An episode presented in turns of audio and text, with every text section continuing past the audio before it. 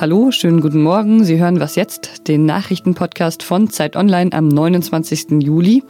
Ich bin Pia Rauschenberger und ich spreche gleich über die politischen Lehren aus dem Wirecard-Skandal und darüber, wer Joe Bidens Nummer zwei wird.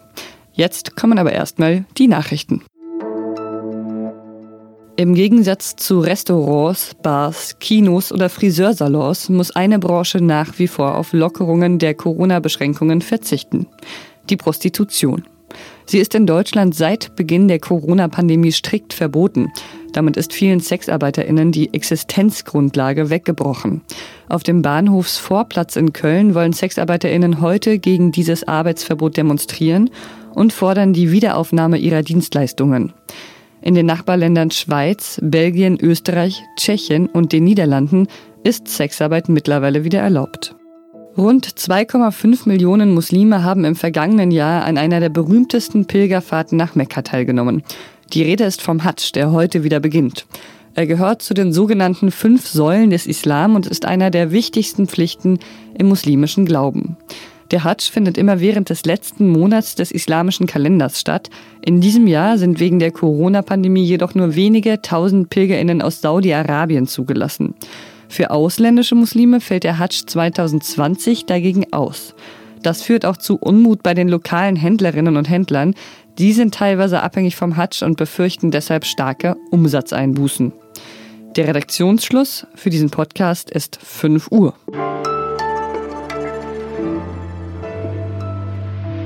Seit der Wirecard-Konzern Insolvenz anmelden musste, weil 1,9 Milliarden Euro in den Büchern fehlten, gibt es ein paar dringende Fragen, die bisher noch nicht so wirklich geklärt werden konnten. Wie konnte das System Wirecard über Jahre funktionieren, ohne dass es jemandem auffiel, dass diese Bilanzen gefälscht waren, dass 1,9 Milliarden Euro, ich sag's nochmal, dass die gefehlt haben, dass sie einfach nicht vorhanden waren? Heute gibt es eine Sitzung des Bundestagsfinanzausschusses zum Wirecard-Skandal und da wird sich Finanzminister Olaf Scholz einigen Fragen der Opposition stellen müssen. Ich spreche darüber mit meinem Kollegen Ingo Malcher, der sich schon seit vier Jahren mit Wirecard beschäftigt. Hallo Ingo. Hallo, ich grüße dich.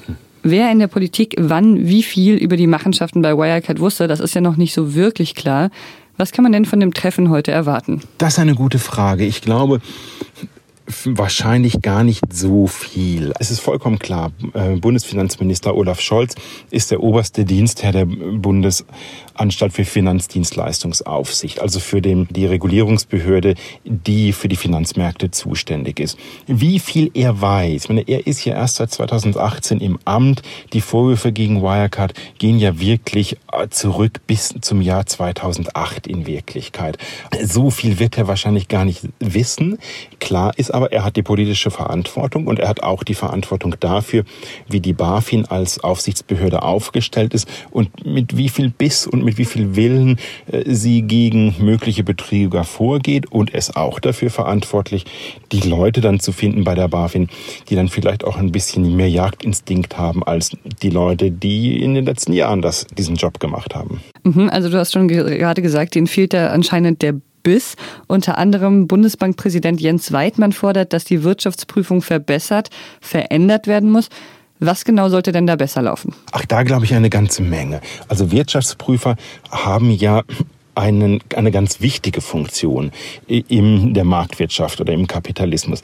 Der Wirtschaftsprüfer ist dafür zuständig, bei Aktiengesellschaften und bei anderen äh, Gesellschaften jedes Jahr auf die Jahresabschlüsse zu gucken und zu sagen, ja, das stimmt, das ergibt Sinn und man hat sich auch an alle Buchhaltungsregeln gehalten oder nicht. Die Wirtschaftsprüfer allerdings teilen sich den Markt. Die vier großen Wirtschaftsprüfungskonzerne in Deutschland teilen sich etwa 60 Prozent des Marktes unter sich auf. Sie bewerten letzten Endes alle DAX-Konzerne, alle großen deutschen Konzerne. Und ähm, da gibt es natürlich schon auch eine gewisse Nähe immer mal wieder zwischen Wirtschaftsprüfern und dem Unternehmen, weil das meiste Geld verdienen diese Gesellschaften jetzt nicht unbedingt mit der Prüfung der Jahresergebnisse, sondern mit Beratungsdienstleistungen, die sie noch dazu verkaufen. Man kann sich vorstellen, dass eine Wirtschaftsprüfungsgesellschaft, die bei der Prüfung viel Ärger macht, jetzt vielleicht nicht unbedingt die lukrativen Beratungsmandate kriegt. Zum Beispiel. Ah, das heißt, das ist so eine Art Doppelfunktion. Das hört sich ja wirklich so an, als ob sich das eigentlich gegenseitig ausschließt. Das wird auch gefordert von, äh, von vielen Kritikern der Branche und zwar schon seit Jahren, dass die dass Beratung und, ähm, und, und Prüfung sich bitte ausschließen sollen, weil da ein Interessenskonflikt besteht. Das andere ist, dass in Deutschland kann eine Wirtschaftsprüfungsgesellschaft mehr als zehn Jahre lang die, die Bilanzen eines Unternehmens prüfen, bevor rotiert werden muss. Bei Wirecard zum Beispiel ist EY, die Prüfungsgesellschaft, schon seit 2009 für Wirecard zuständig. Da wird man vielleicht allzu vertraut und es führt natürlich auch dazu, dass auf dem Markt überhaupt kein Wettbewerb entsteht. Mhm, also da gibt es noch viele Räder, an denen geschraubt werden kann, um es so betrügerischen Konzernen wie Wirecard etwas schwerer zu machen. Ich glaube, von seitens der Politik und gibt es eine Menge zu tun und auch für den Bundesfinanzminister gibt es da wirklich sehr viel, was er tun muss, um eine strengere Finanzaufsichtsbehörde aufzustellen herzustellen, die auch einen gewissen Biss hat und die aber auch die Kompetenzen hat und die es auch in der, in der Lage ist, die Leute einzustellen, die fachlich überhaupt es mit diesen professionellen Buchprüfungskonzernen aufnehmen zu können. Vielen Dank dir, Ingo. Ich habe dir zu danken.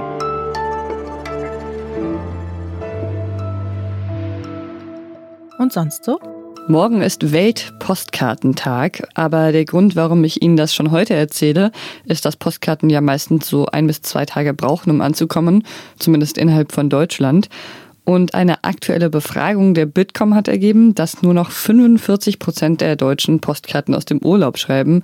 Davor waren es 55 Prozent. Und ich habe hier eine kleine Geschichte, die Sie vielleicht animiert, es doch mal wieder zu machen. Vor zwei Jahren habe ich eine sehr alte Schwarz-Weiß-Postkarte aus Lissabon bekommen. Die war datiert mit dem 17.10.1959 und da drauf stand in Krakelschrift Liebe Pia, herrliche 22 Grad und Sonnenschein, Onkel Helmut trägt kurze Hosen, herzlich Tante Inge. Das Problem ist nur, ich habe überhaupt keine Tante Inge und äh, auch keinen Onkel Helmut. Und im Jahr 1959, da war ich noch gar nicht auf der Welt ja, aber es hat mich nicht losgelassen. Ich wollte natürlich wissen, wer der Absender ist. Also habe ich alle meine Freunde, die irgendwie in Frage kamen, angerufen und sie gefragt, ob sie das waren.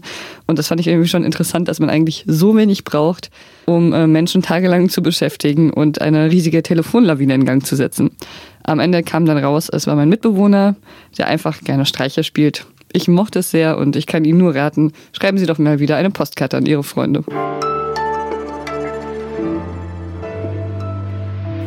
Wer wird Bidens Number Two? Diese Frage beschäftigt gerade viele Zeitungen in den USA. Wer Joe Bidens Vize wird, sein sogenannter Running Mate. Das ist in diesem Jahr besonders wichtig, äh, obwohl Vizepräsidenten eigentlich eine eher unscheinbare Rolle haben. Darüber spreche ich jetzt mit Klaus Brinkbäumer und er ist unser Korrespondent in New York, der außerdem zusammen mit Rika Havertz den Podcast OK America macht, den ich Ihnen auch sehr empfehle. Hallo Klaus. Grüße dich, Pierre. Hallo. Ein Vizepräsident übernimmt eher zeremonielle Aufgaben, das habe ich gerade schon gesagt. Trotzdem ist die Wahl von Joe Bidens Running Mate dieses Jahr besonders wichtig. Erklär doch mal warum. Ja, so ganz unterschätzen sollte man zum einen die Rolle nicht, weil äh, also jetzt im Moment zum Beispiel Mike Pence für Donald Trump die Corona-Krise bewältigen soll, was, er, was ihm nicht gelingt, aber er soll es ja tun. Und Joe Biden war der Außenpolitiker in der Obama-Regierung. Was, ja, was jetzt aber hinzukommt, dass Joe Biden 77 Jahre alt ist ähm, und zumindest damit kokettiert, nur für eine Amtszeit anzutreten. Er hat sich noch nicht wirklich entschieden, aber er hat es mehrfach angedeutet. Und das bedeutet, dass die Frau, die jetzt ähm, eine potenzielle Vizepräsidentin wird, also an Bidens Seite tritt, in vier Jahren die allerbeste Startposition hat, um dann ins Rennen zu gehen, um den Kampf die erste Präsidentin der Geschichte der USA zu werden. Da gibt es einige Kandidatinnen. Das Rennen ist ähm, aufregend. Anders kann man es nicht sagen. Du hast gerade gesagt, es sind Kandidatinnen. Joe Biden hat sich nämlich frühzeitig darauf festgelegt, eine Frau als Vizepräsident zu nominieren. Kamala Harris ist eine der Favoritinnen. Was spricht für sie? Die ist die Favoritin. Die äh, liegt auch in den, in den ganzen Voraussagen der großen Medien, die gute Kontakte ins beiden Lager haben. Washington Post zum Beispiel vorne. Da ist Kamala Harris immer die, die an Nummer eins genannt wird. Äh, sie ist Senatorin äh, aus Kalifornien. Sie ist ehemalige Generalstaatsanwältin. Sie ist exzellent in Fernsehdebatten. Sie könnte ähm, die Trump-Kampagne wirklich herausfordern. Sie ist äh, allen, was, was so rhetorische Anforderungen angeht, wirklich gewachsen. Und sie ist Afroamerikanerin, also äh, wegen Black Lives Matter spielt das eine wesentliche Rolle. Die Afroamerikaner hier drängen die beiden Kampagne. Nehmt bitte, bitte unbedingt eine Afroamerikanerin. Das sind nun wirklich die Zeiten dafür. Und das spricht gegen Elizabeth Warren. Ähm, die Senatorin aus Massachusetts hätte ich noch vor acht oder zwölf Wochen als Favoritin genannt, aber sie ist eine weiße Frau von der Ostküste und in diesen Zeiten, glaube ich, jedenfalls nicht mehr die Favoritin. Danke für deine Einschätzungen, Klaus. Sehr gerne, es war eine Freude. Und das war was jetzt heute Morgen. Elektronische Postkarten aller Art bitte an wasjetzt.zeit.de. Ich bin Pia Rauschenberger und ich wünsche Ihnen noch einen schönen Tag. Also du glaubst, es wird Kamala Harris? Ich tippe, es wird Kamala Harris, aber ich habe mich schon wirklich oft geirrt in amerikanischen Wahlkämpfen und Siege prophezeit von Leuten, von denen man dann nie wieder gehört hat.